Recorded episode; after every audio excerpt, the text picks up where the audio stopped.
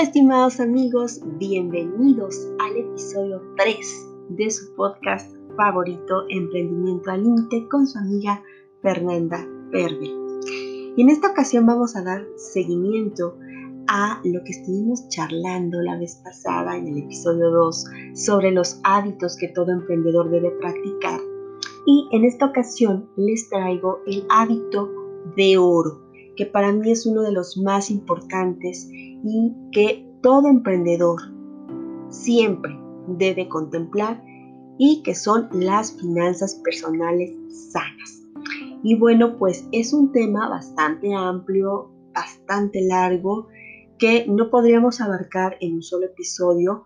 Por eso es que en esta ocasión les traigo 7 tips que a mí me han sido de gran utilidad para poder reacomodar, para poder ordenar mis finanzas personales y que espero que a ustedes también les sean de gran utilidad. Así es que, sin más preámbulos, acompáñenme a dar inicio con este tercer episodio de nuestro podcast.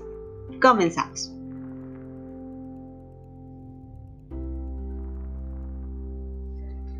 ¿Alguna vez se han preguntado en qué se les va el dinero?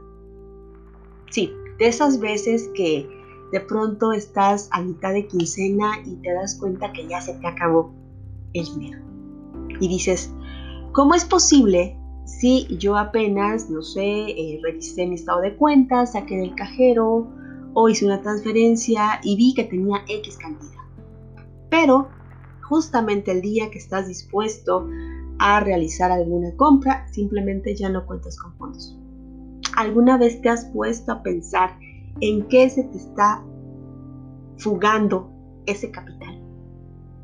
Bueno, para ello es muy importante que siempre revisemos, yo les digo con lupa, en qué se nos va el dinero, ¿sí? Porque a veces son cuestiones que podemos ajustar. Algunos gastos que son, la verdad, innecesarios, pero que los realizamos de manera cotidiana.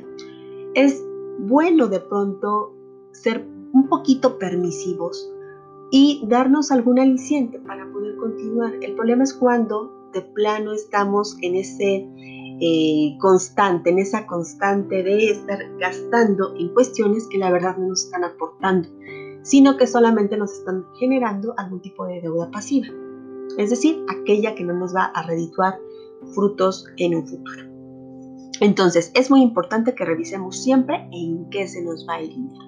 Y lo primero que debemos hacer es revisar que nuestros gastos no sean mayores a nuestros ingresos. Y la única forma de que lo podamos saber es haciendo una revisión prácticamente día con día para poder identificar esos gastos, esas pequeñas fugas que a veces son imperceptibles, que a veces eh, son incluso hasta con, eh, de una forma muy, muy sutil que prácticamente no la tenemos en la mente, porque normalmente tenemos en mente ciertos gastos que sí realizamos de manera consciente, pero hay otros que realizamos de manera prácticamente indiscriminada y no estamos poniendo los cinco sentidos al momento de hacer esas erogaciones. Entonces ese es el primer punto o primer tip que les doy.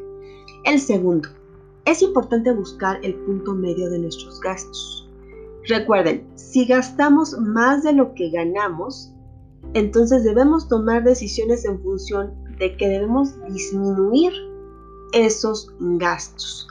No es bueno excedernos e incluso ir más allá de lo que ganamos, porque entonces podemos meternos en una camisa de once varas de la cual difícilmente podamos salir más adelante.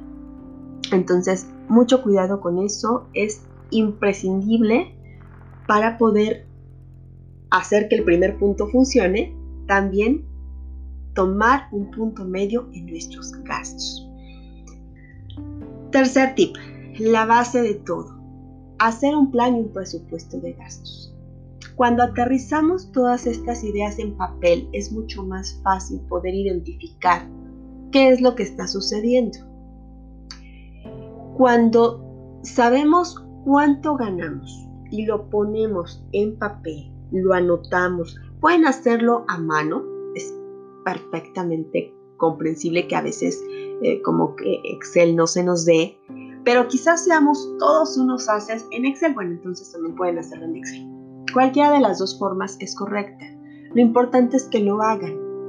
Tienen que ver prácticamente eh, plasmado en una hoja de papel esa cantidad. ¿Cuánto es? ¿10 mil? ¿20 mil? No sé. Lo que ustedes perciban cada mes, eso lo anotan. Y puede ser que tengan una fuente de ingresos, puede ser que tengan dos, tres o cuatro. ¿sí? Lo importante es que hagan una suma de todos esos ingresos y lo puedan reflejar en esa primera parte de su documento. En una segunda parte es donde van a identificar los gastos, es decir, lo que ustedes ya hicieron en el punto 1, que fue revisar con lupa en qué se les iba el dinero, lo pueden incluso anexar aquí. ¿Por qué? Porque entonces van a tener una visión más clara de punto número 1. ¿Cuánto estoy ganando? Punto número 2. ¿En qué se me está fugando el dinero? Punto número 3. Ahora sí vamos a presupuestar. El punto 2 nos va a ayudar a identificar aquellos gastos que son prioritarios y aquellos que son gastos innecesarios. Los prioritarios son los que mes con mes tenemos que enfrentar y que no podemos simplemente dejar de pagar. Por ejemplo, rentas casa, rentas oficina, estás pagando la mensualidad de tu auto, estás pagando quizás algún seguro, todos los gastos de manutención de tu hogar, gas, telefonía, internet, eh, luz, que son básicos, son indispensables para que pueda funcionar tu casa, para que pueda funcionar tu eh, domicilio, para que pueda funcionar también tu oficina, dependiendo de, de qué estemos hablando. Es muy importante identificar esos gastos que son fijos, que son inamovibles, que no, no va a haber poder humano que haga que se modifiquen, a menos, claro, que eh, te modifiquen algún plan, incluso hasta que te lo aumenten. Pero de ahí en fuera que disminuya, difícilmente esto va a suceder. Por eso es tan importante identificarlos, porque con base en ello es como vas a hacer tu presupuesto, porque es algo que tiene que estar plasmado en tu presupuesto porque no se va a modificar jamás al menos no para que reduzca, sino para que esto incluso pueda aumentar. Después, ¿cuáles son los gastos suntuarios o los gastos innecesarios? Es decir, aquellos de los cuales sí podrías bien prescindir y que no pasaría absolutamente nada. No pasaría nada si de pronto dejas de comprarte ropa de marca, ¿no? Si en lugar de comprarte una sola o una sola prenda, eh, pues quizás en ese mes no te compras ni una.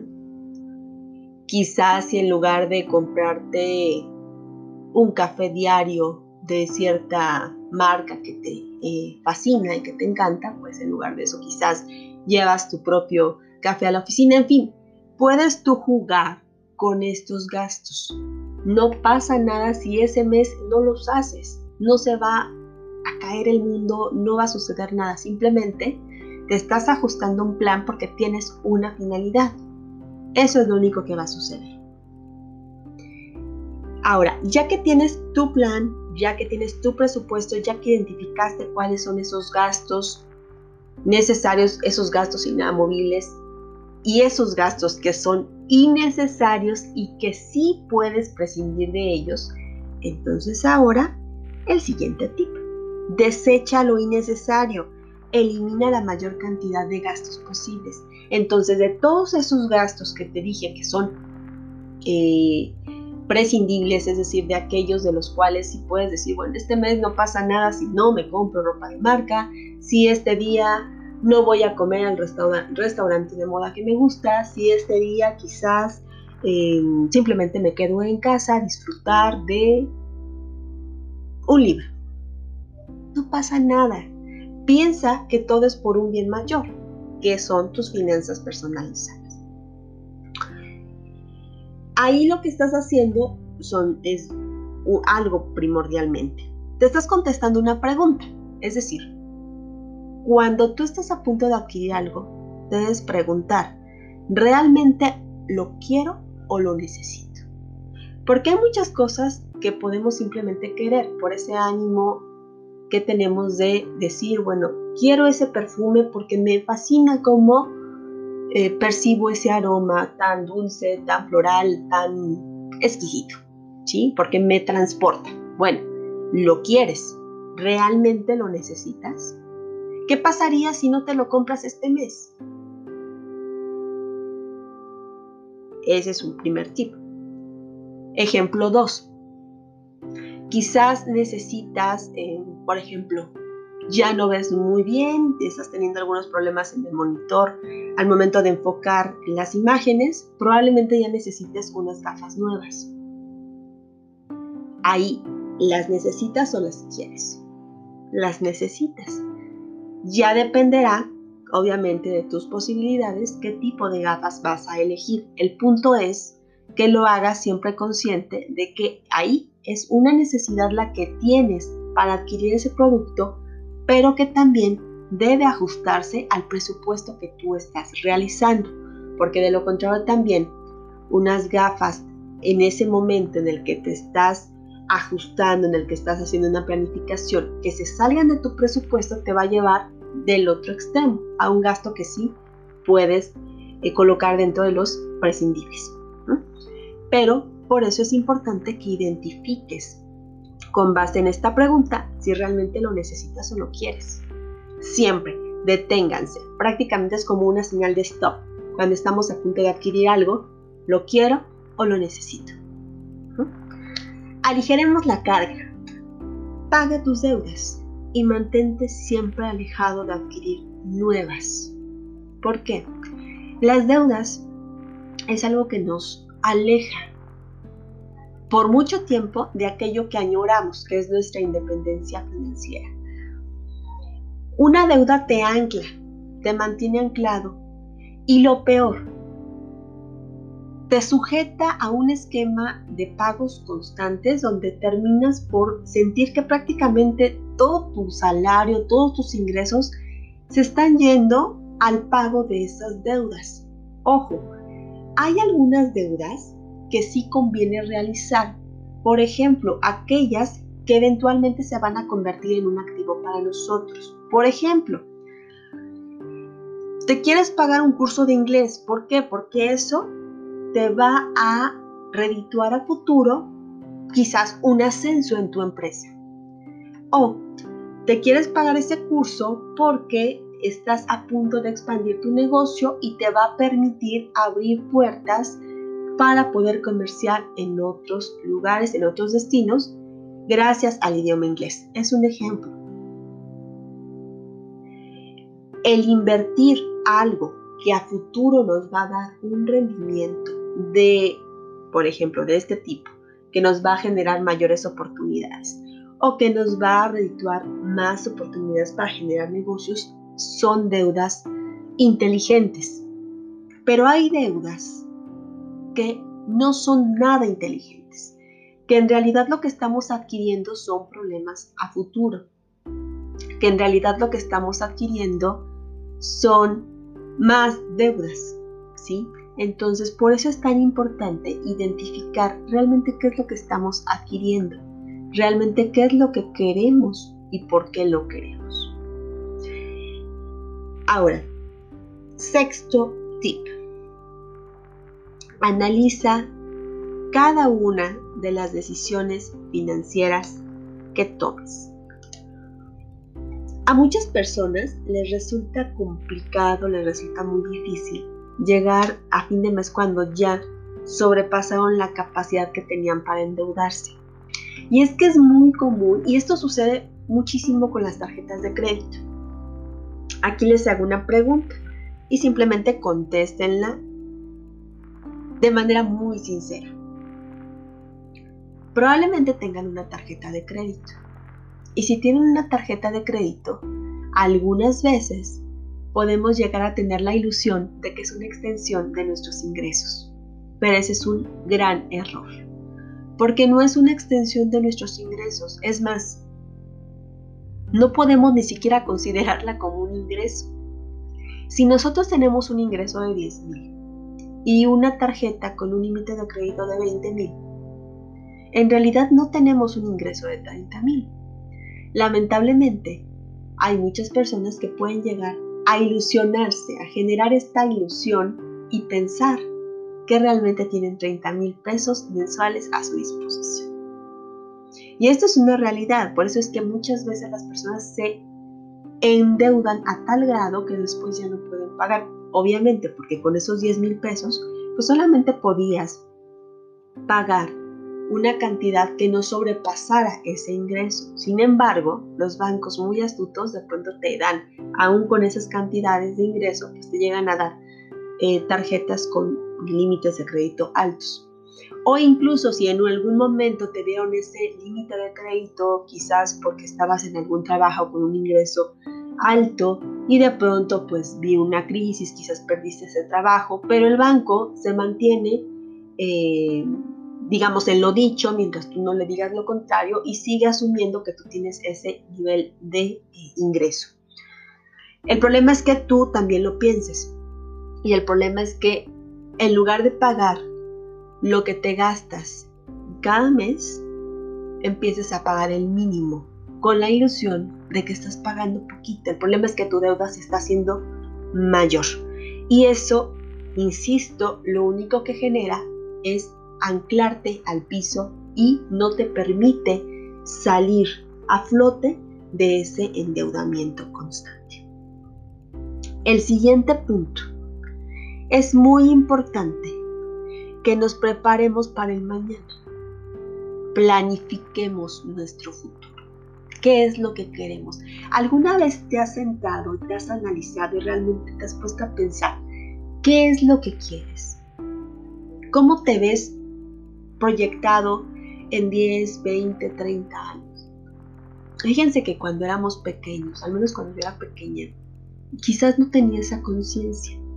Sin embargo, Debo decirles, y aquí se los confieso, que mi primer patineta y mis primeros patines me los compré yo con mis domingos. Fue mi primer meta financiera. Fue algo que yo quería y bueno, dije, bueno, ya que me dan cada domingo una cantidad, no voy a ahorrarla con la finalidad de adquirir esos bienes que para mí en ese momento pues eran lo máximo. Y después fui teniendo otro tipo de metas y seguí ahorrando. El punto es que a veces cuando no tenemos como ese, ese chip desde pequeñitos, de pronto podemos llegar a pensar algo como esto. El mundo se va a acabar así que a gastar. No, es importante, sí, vivir, porque finalmente estamos en este mundo para vivir, pero también tener la conciencia de que el mañana puede llegar y si llega a tu vida, ¿cómo quieres que te tome? ¿Por sorpresa o que te tome con toda la previsión posible? Otra cosa, es sumamente importante tener ya una visión. Por eso les hablaba de esa visión. ¿Qué es lo que piensas? ¿Cómo te ves a futuro? Con eso que estás ahorrando. Porque no solamente es ahorrar. El ahorro es el primer paso para generar tu independencia financiera. El segundo paso es la inversión. Primero ahorras, después comienzas a invertir.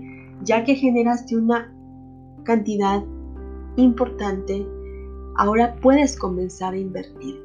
Y hay muchísimas alternativas en la actualidad en el mercado financiero. Por ejemplo, están los, CETES, que es una forma de inversión un tanto conservadora para aquellas personas que apenas comienzan a adentrarse en estos temas. Es bastante útil en los CETES. Pero también existe la posibilidad de invertir en instrumentos eh, bursátiles, instrumentos que coticen en la bolsa de valores y también eso se puede hacer a través de los fondos de inversión, que es un poquito más, eh, digámoslo así, un poquito más riesgoso, sobre todo cuando se trata de portafolios de inversión donde ya te están ofreciendo no instrumentos de deuda, como es el caso de los CETES, sino que también te están ofreciendo acciones, acciones de empresas en la bolsa. Obviamente para poder llegar a este punto, pues hay que saberle un poquito y no todos somos expertos, pero para eso existen los fondos de inversión.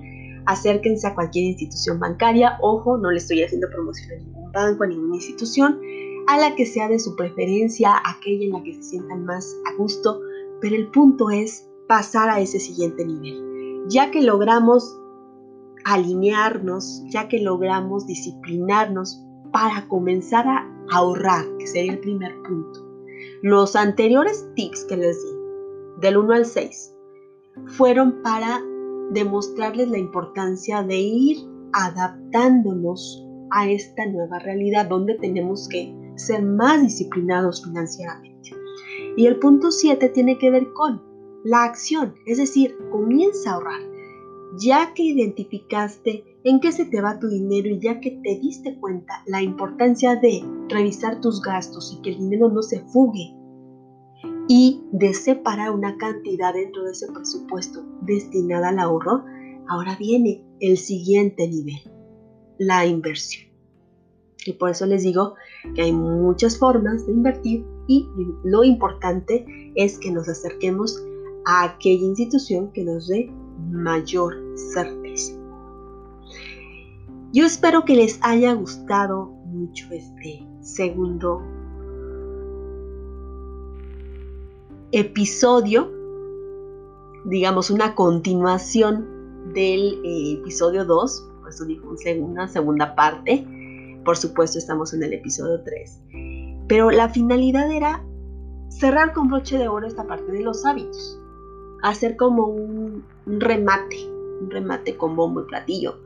Porque de, de verdad, los emprendedores no solamente debemos tener esos hábitos para ser altamente eficaces, que son sumamente útiles, que son muy importantes, pero también lo es el hecho de que una vez que ya logramos introyectarlos en nosotros, que ya los practicamos, que ya podemos percibir su importancia, ahora viene lo siguiente. Y lo siguiente es ahorrar e invertir. Las finanzas personales sanas de todo emprendedor. Y bueno, pues yo les agradezco muchísimo, muchísimo su atención. Espero que les haya gustado este nuevo episodio. Les eh, doy pues las gracias por estar cada, cada ocasión escuchándome. No dejen de seguirme en mis redes sociales, arroba Fernanda Pervel en Instagram. En eh, Facebook estoy como Fernanda Pervel, también eh, como parte de la consultoría JGF, consultores en capacitación jurídica para empresas. También ahí nos pueden seguir, ahí estamos en Facebook. Y bueno, pues los veo, los percibo, los escucho, porque fíjense que a pesar de que estamos en un podcast, a pesar de que estamos así a la distancia, casi siento que estoy con ustedes. Así que yo les abrazo a la distancia y que tengan un excelente tarde. Hasta la próxima.